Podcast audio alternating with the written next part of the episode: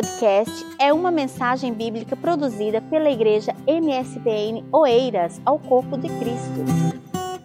Eu gostaria de pensar um pouco com vocês é, sobre ah, o momento que nós estamos a viver, mas na perspectiva é, de, de diversas pessoas que estão deixando se levar às vezes por uma, uma mensagem que ela não é errada, ela é certa, ela é acertada, ela foi dita pelo nosso Senhor e Salvador Jesus Cristo, mas muitos é, colocam como se ela, ela fosse para já e fosse acontecer amanhã, apesar de Jesus ter dito de que nós não sabemos quando ela acontecerá. E eu me refiro ao arrebatamento da igreja. Muitas mensagens nós temos recebido é, de diversas formas e de diversas maneiras de pessoas a dizer é, Jesus está a voltar, Jesus está às portas. E e isto é verdade. É, se você olhar na sua Bíblia, por exemplo, Mateus capítulo 24, é, esse, esse ensino está claro. Você percebe nos primeiros versículos que é exatamente aquilo que o Senhor disse, que aponta para o seu retorno, está a acontecer. É uma realidade. Não, não tem como negar isto. Mas às vezes muitos de nós olhamos para isso e já interpretamos que é, isso vai acontecer daqui a pouquinho. E às vezes não observamos o que o Senhor disse no mesmo capítulo, capítulo 24, porém no versículo 44, quando ele nos chama a atenção para estar apercebidos, é, porque o Filho do Homem, e essa parte eu chamo a atenção consigo, o Filho do Homem há de vir é, a hora em que não penseis. Reflete um pouco comigo nisso aqui. Ele fala a hora em que não penseis.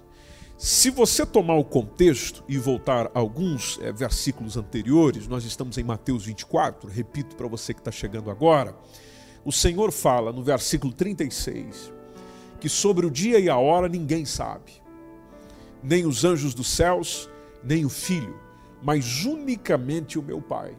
Aí o Senhor deu um exemplo. E o Senhor eh, faz uma contextualização a partir do versículo 37, tomando os dias de Noé. Ele fala assim como foi nos dias de Noé, assim será também a vinda do filho do homem. Aí vem a pergunta: mas como foi nos dias de Noé? Bom, versículo 38, que assim como nos dias anteriores ao dilúvio, as pessoas comiam, bebiam, casavam, e davam-se em casamento, ou seja, a vida tinha sua normalidade. É, tudo, todo mundo estava vivendo o que tinha que viver. Ninguém esperava o dilúvio. Ninguém estava esperando a chuva, apesar da mensagem de Noé, a mensagem profética de Noé, anunciadora de Noé, de estar dizendo às pessoas, aquela geração corrupta e perversa, mas ninguém esperava o dilúvio. Não, não foi num período de, de, de aflição de uma doença, não foi num período de catástrofe, não foi um período de normalidade na vida, onde as pessoas faziam o que tinha para fazer, elas se orientavam com o que tinha para se orientar. E, e, o Senhor diz que é como foi nos dias de Noé, é, assim será também na sua vinda. Se você observar o versículo 39, diz que não o perceberam. Quando Noé entrou na arca, tomando o versículo, finalzinho do versículo 38, até o dia em que Noé entrou na, na arca e não o perceberam, que é o que está logo no início do versículo 39, até que veio o dilúvio e o levou a, é, a todos, conforme diz o texto. Aí o Senhor Jesus complementa, meu irmão. O Senhor Jesus complementa, minha irmã. Versículo 39 a dizer: assim será também a vinda do Filho do Homem. Então, ela, ela há de acontecer, o, o arrebatamento, o termo arrebatar, que significa tirar com violência, vai acontecer num momento onde ninguém espera. Não é numa circunstância como essa, ah, pelo que nos dá a entender o texto. Atenção, eu repito isso, que Jesus falou que o dia e a hora ninguém sabe, pode ser daqui a pouquinho, pode ser essa noite, pode ser amanhã, mas o dia e a hora ninguém sabe, só que ele mesmo diz que será num momento onde as pessoas não estão a atentar muito para isso. E você pode perceber você que está aí comigo, você pode perceber que as pessoas falam bastante disso, voltam-se bastante para esse assunto, a, a, a, precisamente quem tem conhecimento dele, volta-se bastante para esse assunto quando acontecem circunstâncias como essas que nós estamos a ter agora de uma peste a dominar o mundo todo. Aí sim, aí nós chegamos e dizemos: Ó, oh, Jesus vai voltar. Olha, Jesus está às portas. Ó, oh, Jesus está quase aí. Ah, tudo bem, é uma pregação válida, mas essa pregação é, é, ela, ela deve acontecer, inclusive, com maior insistência quando está tudo bem. Quando nos dá a entender por aquilo que Jesus disse, de que ninguém está à espera porque foi exatamente assim que ele falou. Ou seja, ninguém está à espera, vai acontecer. E, e, o apóstolo Paulo, ao qual o Senhor revelou a ele como isso se dará, 1 Coríntios 15, 52, você pode perceber na sua Bíblia, vai ser ante a última trombeta, a trombeta soará, vai ser uma coisa muito rápida. Em Mateus 24 e 27, Jesus diz que assim como o relâmpago sai do Oriente e, e se mostra no Ocidente, assim também será a vinda do Filho do Homem. O apóstolo Paulo, 1 Coríntios capítulo 15, versículos 51 e 52, ele chega, ele chega a dizer: todos seremos transformados. Ele especifica, no momento. É, é no abrir e no fechar de olhos ante a última trombeta, onde ele virá sobre as nuvens. Quem nos diz isso? A palavra do Senhor, Bíblia Sagrada, Atos capítulo 1, versículo 9 a 11, quando os discípulos estão vendo Jesus sendo elevado às alturas, uma nuvem o recebeu. Aí diz o texto que esse Jesus, lá aparece os anjos dizendo: Esse Jesus, que dentre vós foi recebido em cima no céu, há de vir.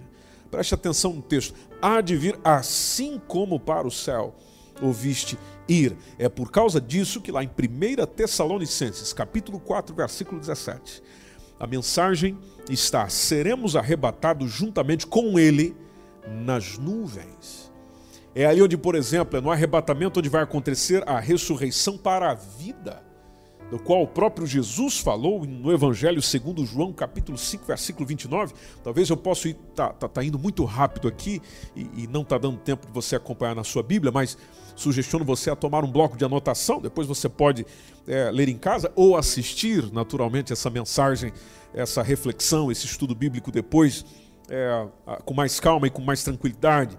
Mas o João 5 e 29 está lá o nosso Senhor a dizer: Não vos maravilheis disto, porque vem a hora em que todos os que estão nos sepulcros ouvirão a sua voz, e, e os que fizeram o bem sairão para a ressurreição da vida. E o próprio Senhor acrescenta os que fizeram o mal para a ressurreição da condenação. Pegando aqui também o versículo 29. Por isso que a revelação que o apóstolo Paulo recebeu é dos mortos ressuscitando primeiro. É o que nós vemos em 1 Tessalonicenses 4 e 16. Os que morreram em Cristo ressuscitarão primeiro. E espero que você dê um aleluia e um glória a Deus aí, porque vai ter ressurreição para quem está firme em Jesus. Por isso que o versículo 14 de 1 Tessalonicenses 4 fala dos, do, do, do, do Senhor trazendo consigo os seus a, a redação que está naquele texto é: assim também aos que em Jesus dormem, Deus os tornará a trazer com ele. É aqui onde vai ocorrer a transformação do corpo, que a gente já leu, mas não quer dizer que não podemos recapitular. 1 Coríntios capítulo 15, versículos 52 e 53, os mortos ressuscitarão incorruptível e nós seremos transformados. Vale um glória a Deus aí, meu irmão. Nós seremos transformados. Isso tudo se dará no arrebatamento. A igreja vai ter com o Senhor, vai se encontrar nos ares com o Senhor, nas nuvens com o Senhor, e isso nós estamos esperando. E, e, e toda essa palavra para a tua vida vai acontecer a qualquer momento. A qualquer momento, pode ser daqui a pouco. Pode ser essa madrugada, pode ser amanhã. O que precisa é eu e você estar a viver essa vida em Jesus, essa comunhão com Jesus, essa crença em Jesus, essa entrega com Jesus, esse compromisso com Jesus, porque se assim for comigo e consigo, então o arrebatamento é para você. O Senhor vem para buscar os seus. E, e, naturalmente os seus estão dispostos a, a encontrar com Ele. Por isso, quando a gente vê essas coisas acontecendo no mundo, quem está esperando Jesus não se assusta Talvez você está aí a, a, a, pensar e dizer, mas poxa vida, o que será do mundo? O que vai acontecer? Ô meu irmão, o que será do mundo já está escrito na palavra do Senhor. Nós já sabemos. Quem é servo do Senhor Jesus, quem é discípulo do Senhor Jesus, está a esperar com alegria a volta dele, o arrebatamento dele, o encontro com ele. É isso que nós queremos. Esse deve ser o nosso maior anseio, essa deve ser a nossa maior alegria. Quem tem que se preocupar é quem não está preparado, mas a tua preocupação também não, tem que, não, não, não significa manter-se na condição onde está. Você aí onde está, pode, mesmo crendo nessa palavra, receber Jesus como seu único e suficiente Salvador e saber que o Senhor também voltará para você. Às vezes nós nos perguntamos: o que, que vai acontecer com a igreja após o arrebatamento? Bom, segundo a palavra de Deus, é, se nós voltarmos a 2 Coríntios capítulo 5, versículo 10, é, esse texto fala de que todos nós vamos comparecer ante o tribunal de Cristo. E para quê? Bom, a palavra de Deus diz: para que cada um receba segundo o que tiver feito por meio do corpo, ou bem ou mal. Esse tribunal de Cristo é algo interessante para nós estudarmos e aprendermos, porque esse, este julgamento, esse tribunal de Cristo, ele nos dá a entender a citação bíblica de que ele não foi estabelecido para determinar que as pessoas diante do Senhor é, são para ser, determin... é, são ser julgadas e, e ter a, a, sua definição como inocente ou como culpado. Ou, ou, seja, se a pessoa está salva ou se a pessoa está perdida. É, não. Por quê? Porque esse encontro, esse, esse tribunal, é para quem já está com o Senhor. E a Bíblia fala muito de recompensas. Se você tomar a diversidade de assuntos que fala das recompensas que tem para os seus, é, então, naturalmente, para haver uma recompensa tem que haver um julgamento, tem que haver uma análise. Assim é na vida.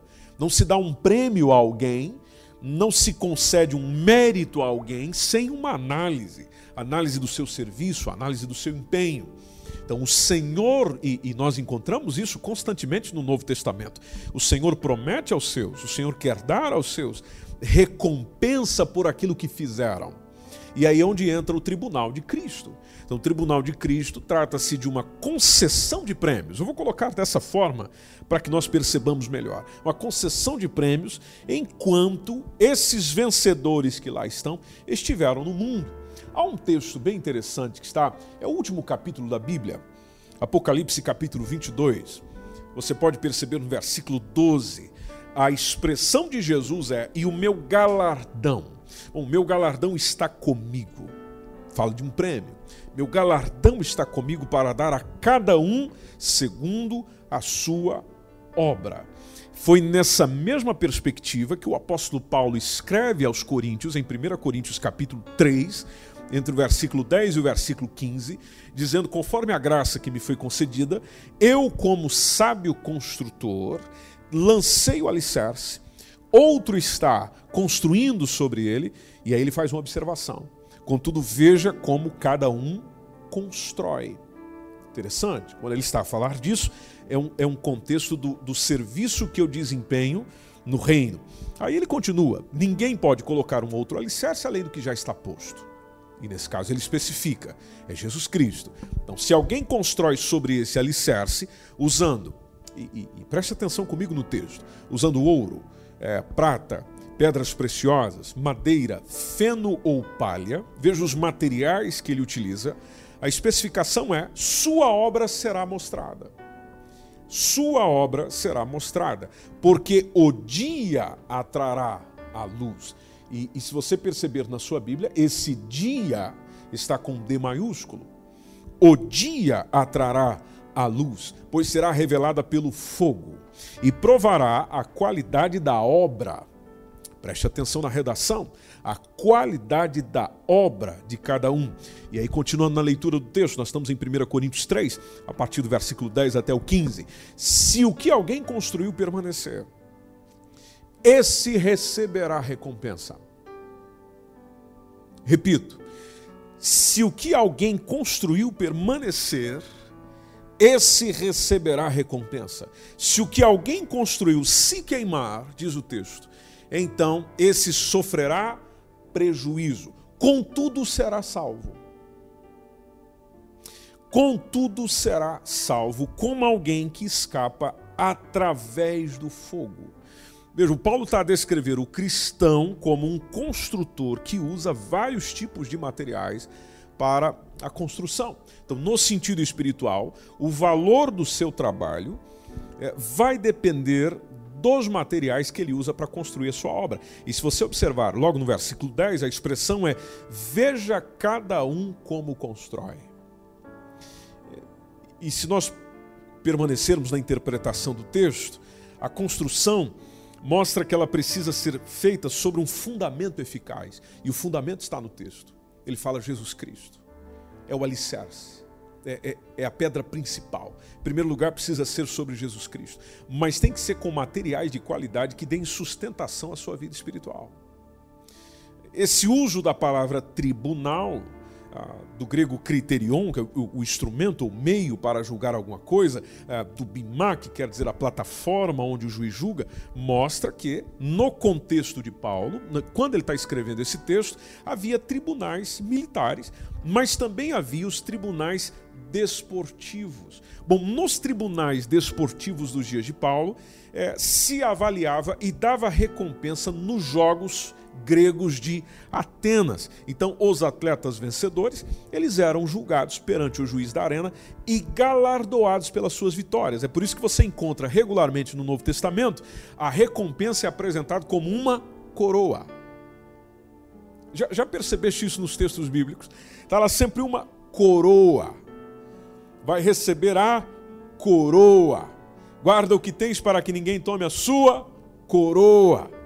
Coroa está sempre lá. Bom, tem a ver com o contexto da época. É, é, se nós olharmos 1 Coríntios 3,12, aproveitando que você está com a sua Bíblia aberta aí, 1 Coríntios capítulo 3, versículo 12, como Paulo falou da construção, ele, ele pega materiais utilizados em construção de edifícios e coisas.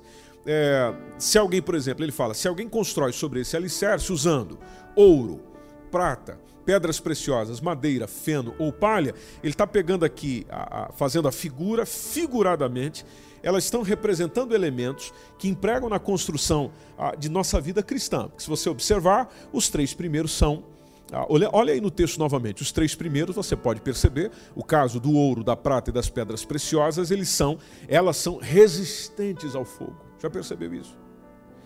E depois nós temos os três últimos do texto, que é a madeira, feno ou palha, que elas não resistem ao fogo.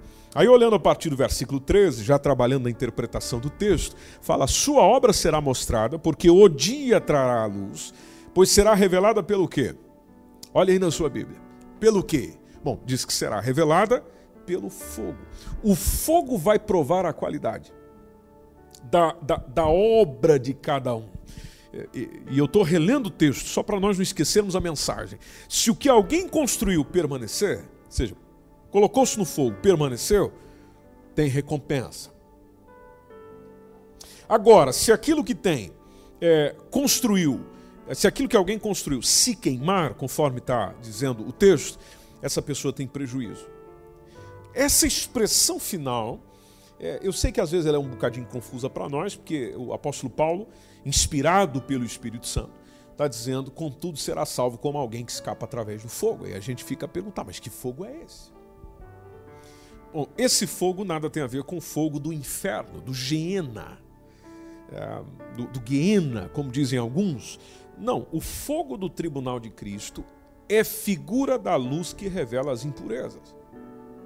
É difícil perceber isso. Tanto que 1 Coríntios 3,13 diz que a sua obra será mostrada, porque o dia atrará, a luz será revelada pelo fogo. O dia se refere à volta do Senhor. Agora, o fogo se refere à avaliação, à prova. É, é, é para ver se o trabalho resiste mediante a justiça de Cristo, no olhar de Cristo, na perspectiva de Cristo, no julgamento de Cristo. Por isso, o versículo 14 é dizer: se alguém construiu permanecer, tem recompensa queimou, vai sofrer o dano, mas será salvo como alguém que escapa através do fogo. Isso aqui é uma expressão proverbial grega. no qual a construção da Almeida Revista e Corrigida no português ficou assim, mas já tem o mesmo sentido do escapar por um triz. Sabe quando nós vemos alguém passar por uma circunstância e ela é salva por um triz? Por quase. É exatamente o sentido da expressão. Ou seja, o trabalho da pessoa é queimada pelo fogo da justiça e do juízo puro de Deus. Tanto que, 2 Coríntios 5 e 10, a expressão é que todos nós devemos comparecer perante o tribunal de Cristo para que cada um receba de acordo com as obras praticadas por meio do corpo.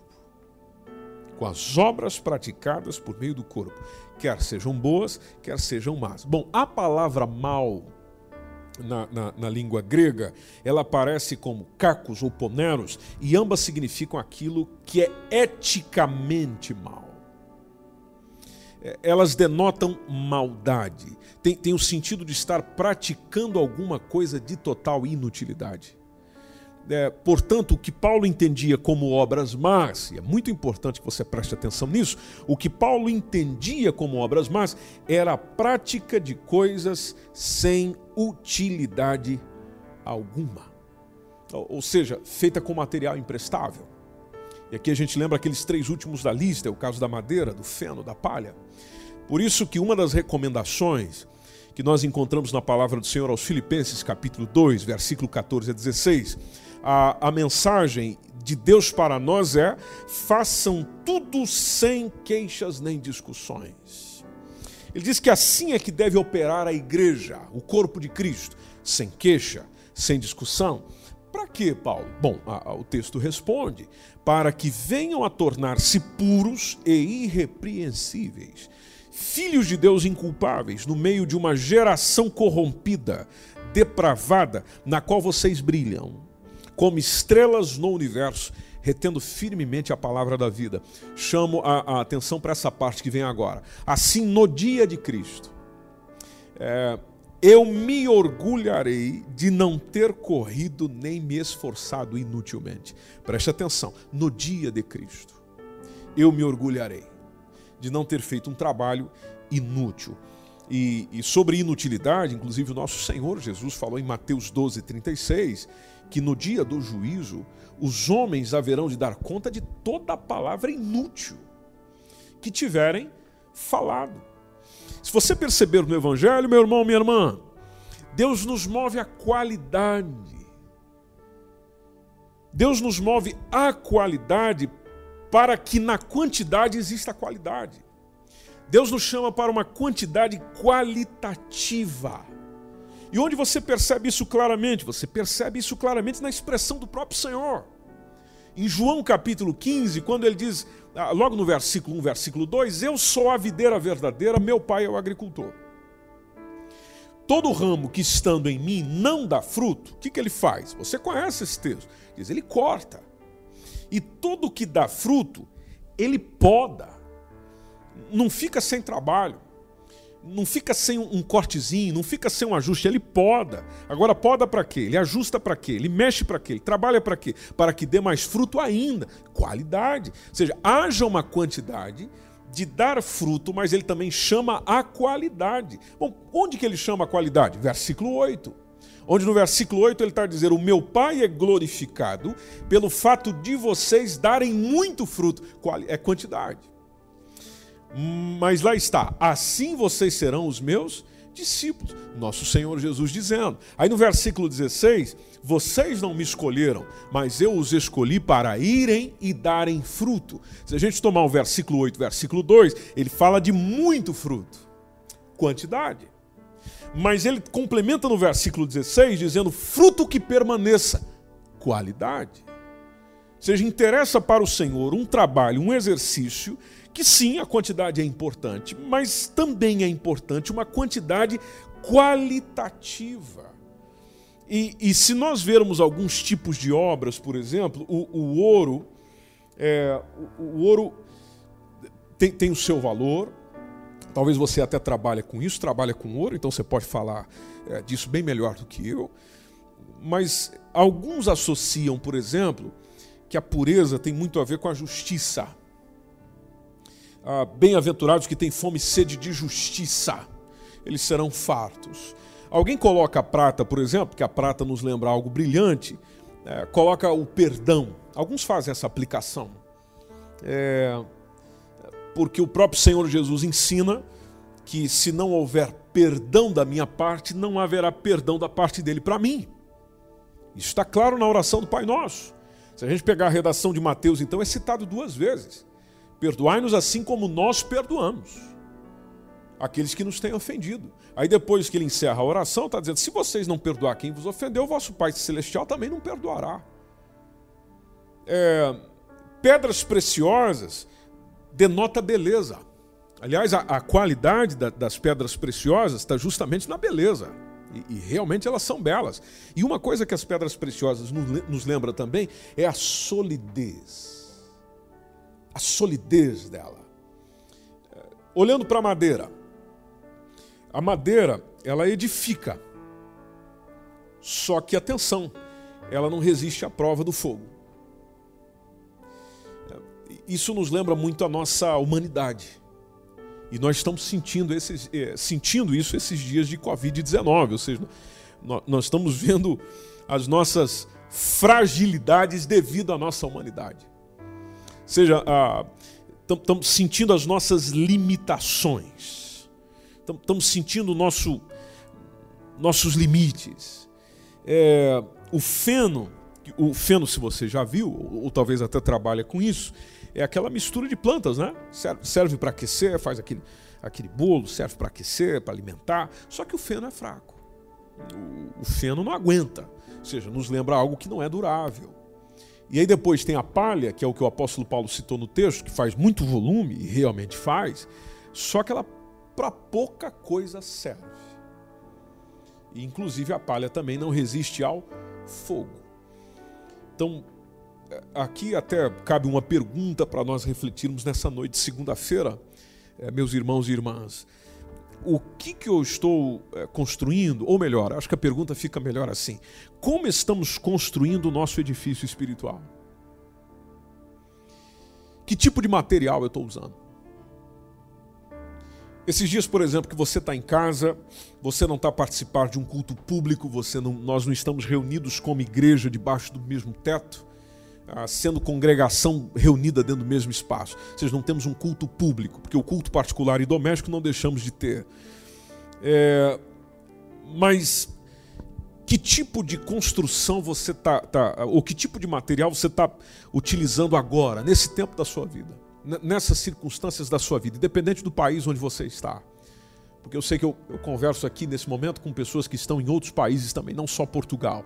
Mas aí onde você está, nessa fase, a construção da sua espiritualidade, o edifício espiritual, posso tomar tanto no sentido único como no sentido igreja, coletividade. É, é, o que, que nós estamos fazendo? Porque o próprio Senhor Jesus, que vai ser o juiz desse tribunal, tribunal de Cristo, é quem vai fazer a entrega dos prêmios é, é quem vai dar o galardão, é quem vai entregar a recompensa. E aqui eu volto no capítulo 22 do, e, o, e o versículo 12 de Apocalipse, quando é Jesus que diz: O meu galardão está comigo para dar a cada um segundo as suas obras. Se nós lermos é, 1 Coríntios capítulo 4, versículo 5, a gente entende um bocado disso, porque o apóstolo Paulo chegou a dizer: Não julguem nada antes da hora devida Esperem até que o Senhor venha, ele trará à luz o que está oculto nas trevas e manifestará as intenções dos corações.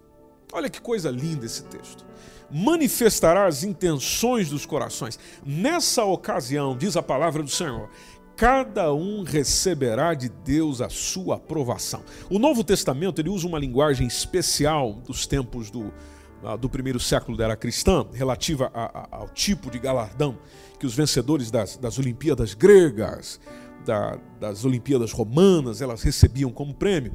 E havia coroas de vários materiais. E, interessante isso aqui. Já nessas Olimpíadas havia coroas de, de vários materiais representando o tipo de vitória conquistada pelos vencedores. É, e, e, e até para entender melhor isso aqui, tem um texto que vale a pena você tomar nota, que é aquilo que está em 1 Coríntios capítulo 9, versículo 24 e versículo 25. Expressão da palavra do Senhor a nós. Vocês não sabem que dentre todos os que correm no estádio, apenas um ganha o prêmio? Uma pergunta. O convite é: corram de tal modo que alcancem o prêmio. Em outras palavras, se envolva nessa corrida, corrida espiritual, caminhada espiritual, como se você fosse o único vencedor. E para ser o único vencedor, tem que estar à frente dos outros. Tem que se preparar para isso. E na prova, ser aquilo que se preparou para ser. Continuando a leitura do texto. Todos os que competem nos jogos se submetem a um treinamento rigoroso. E assim é a nossa caminhada espiritual. Por exemplo, esse momento que nós estamos a viver, de estarmos dentro de casa com a nossa família, de, de, não podermos às vezes desenvolver atividade fora como é habitual, ou de dentro de casa fazermos tudo, trabalharmos, cuidar de tudo, na espiritualidade não deixa de ser um treinamento rigoroso. Treinamento rigoroso para o seu casamento, porque é enorme a quantidade agora de, de casais que, que, estão entrando em desentendimento porque você não tem para onde ir. E, e, as discussões acabam acontecendo, você não tem como dizer eu vou sair ali, vou dar uma esfriada na cabeça e volto. Não, não tem como. Não tem como. Veja, um treinamento rigoroso para o teu espírito, para a tua alma, para a tua mente, para o teu coração. Mas isso é oportunidade para você solidificar o seu casamento também. Da mesma forma, a relação com os teus filhos.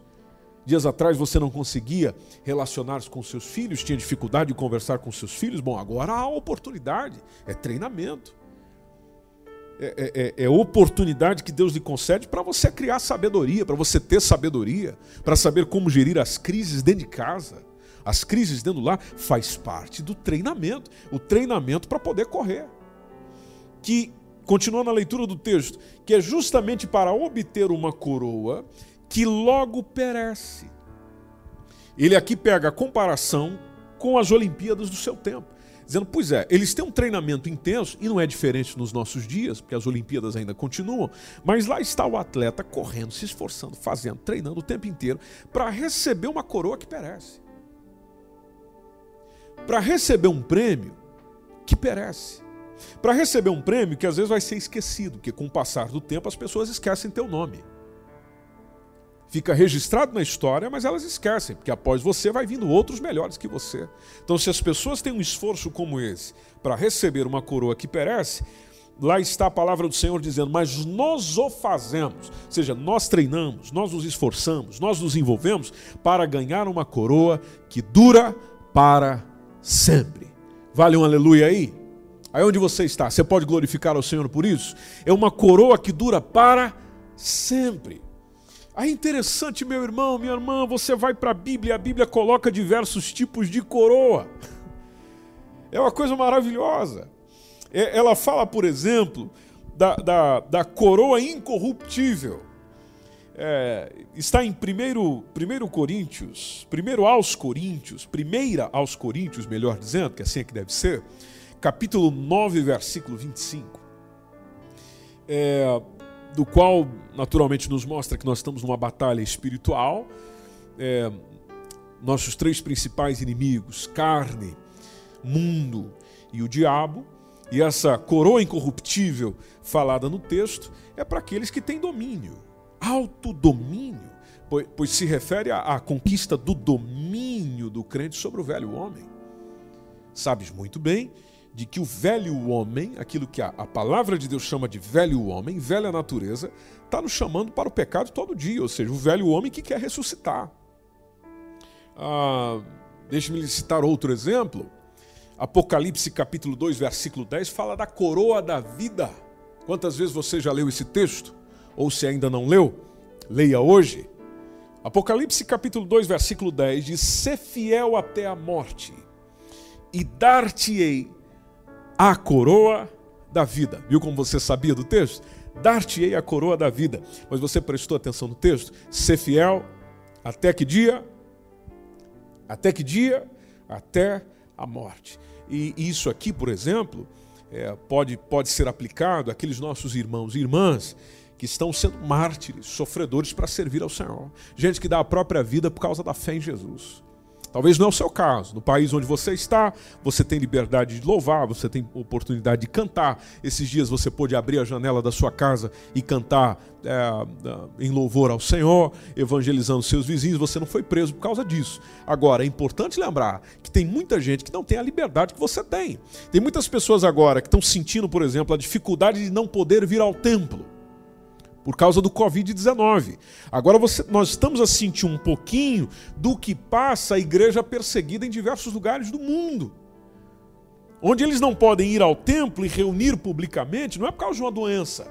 É uma imposição que, se isso acontecer, de que se eles forem pegos no flagrante, é morte certa. Você acha que Deus não tem recompensa para essa gente? Claro que tem, meu irmão.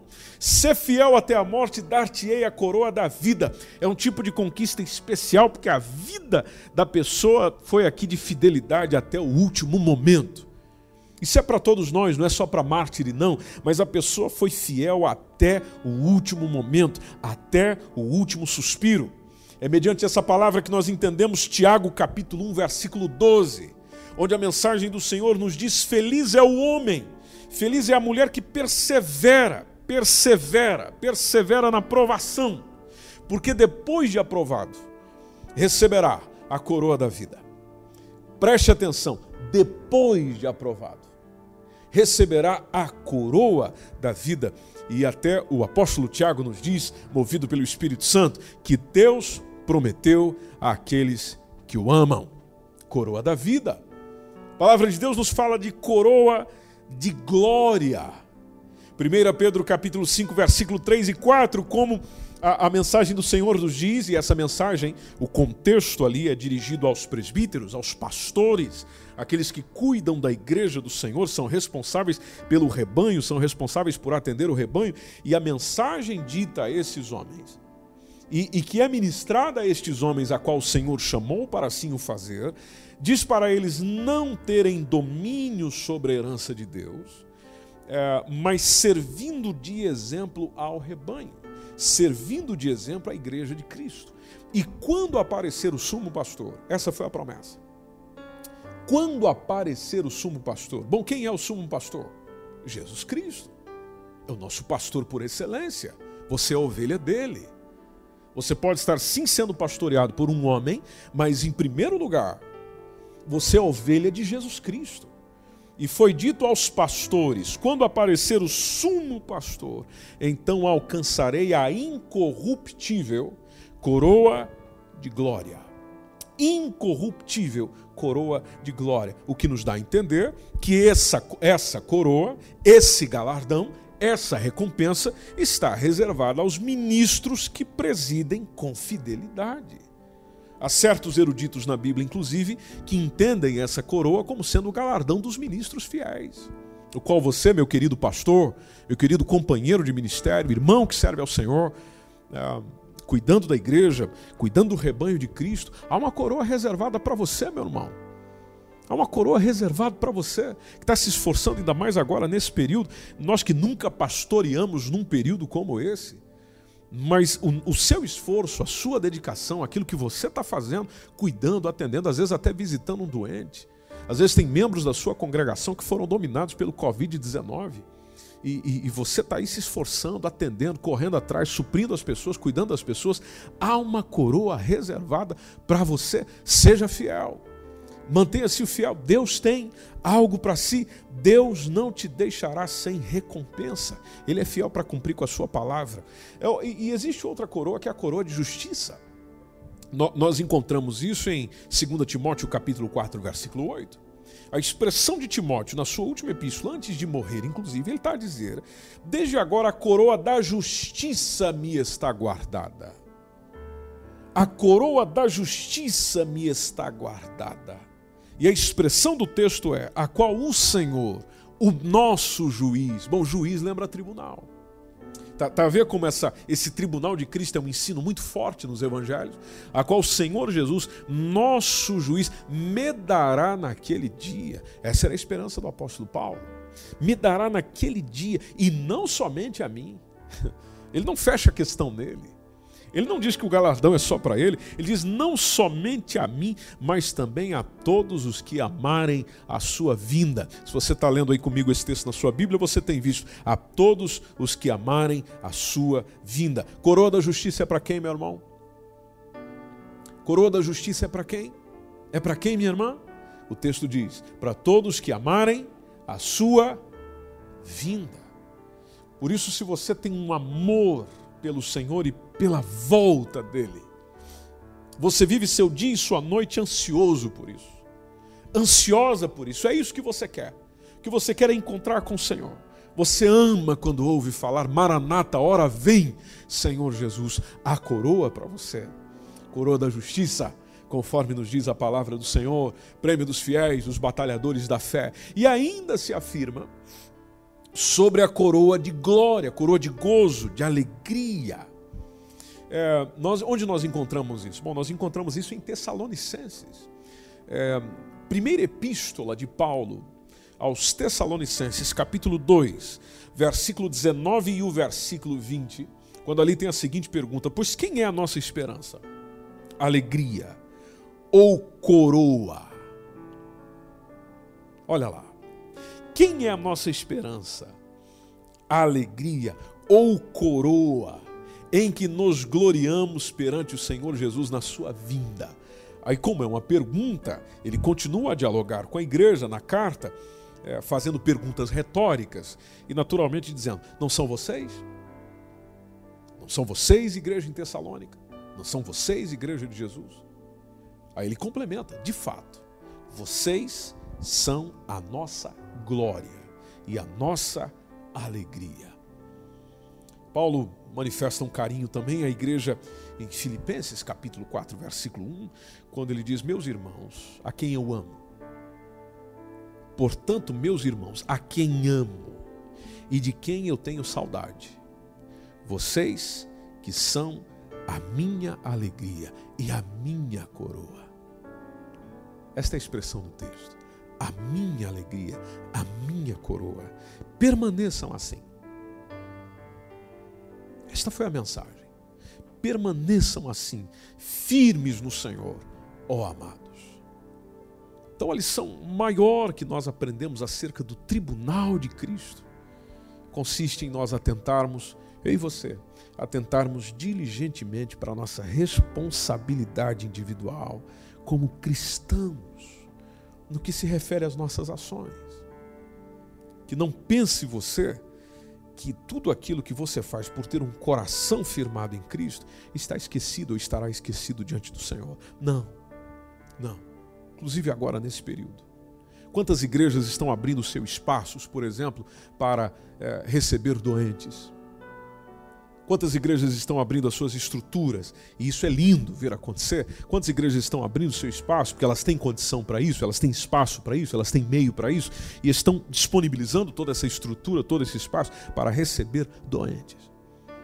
Quantas igrejas, por exemplo, como eu li uma matéria hoje, estão tomando alimentos e levando para diversas pessoas dentro do seu bairro, da sua cidade, a qual a igreja tem contato e conhece, é, levando alimento porque essas pessoas não têm condição nem de sair comprar alimento. Coisa linda, a igreja de Cristo, a igreja se movendo, a igreja fazendo. Quantos estão envolvidos não só na oração, mas também estão envolvidos na oração, ação de caráter social.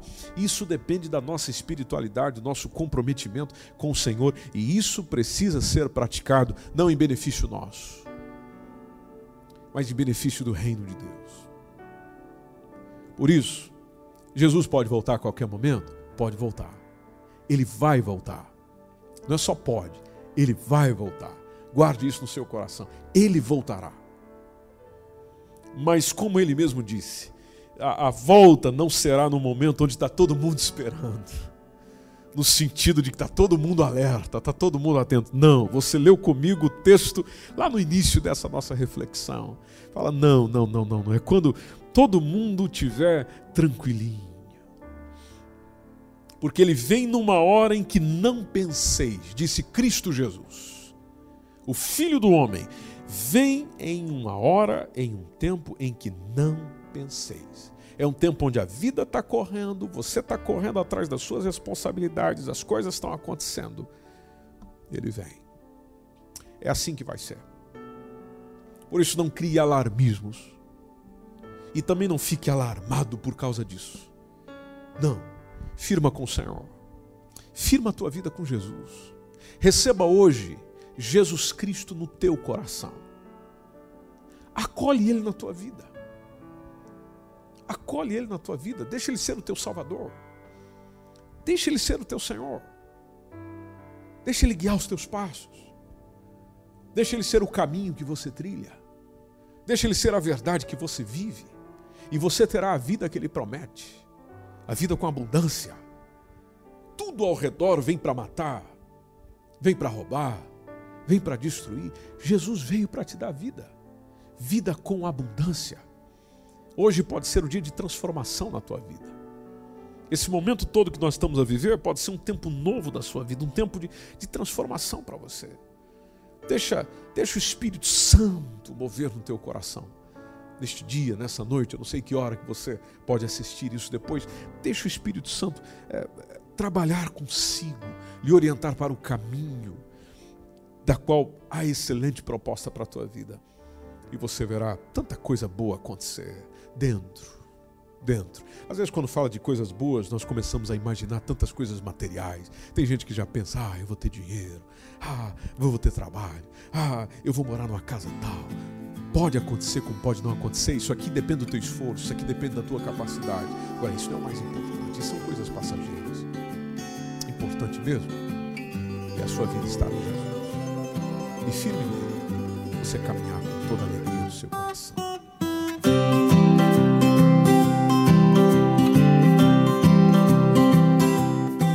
foi mais um podcast, uma mensagem bíblica produzida pela igreja MSBN Oeiras. Siga-nos nas nossas redes sociais, Facebook e Instagram. Subscreva o nosso podcast e também o nosso canal do YouTube. Saiba mais informações em msbnportugal.com.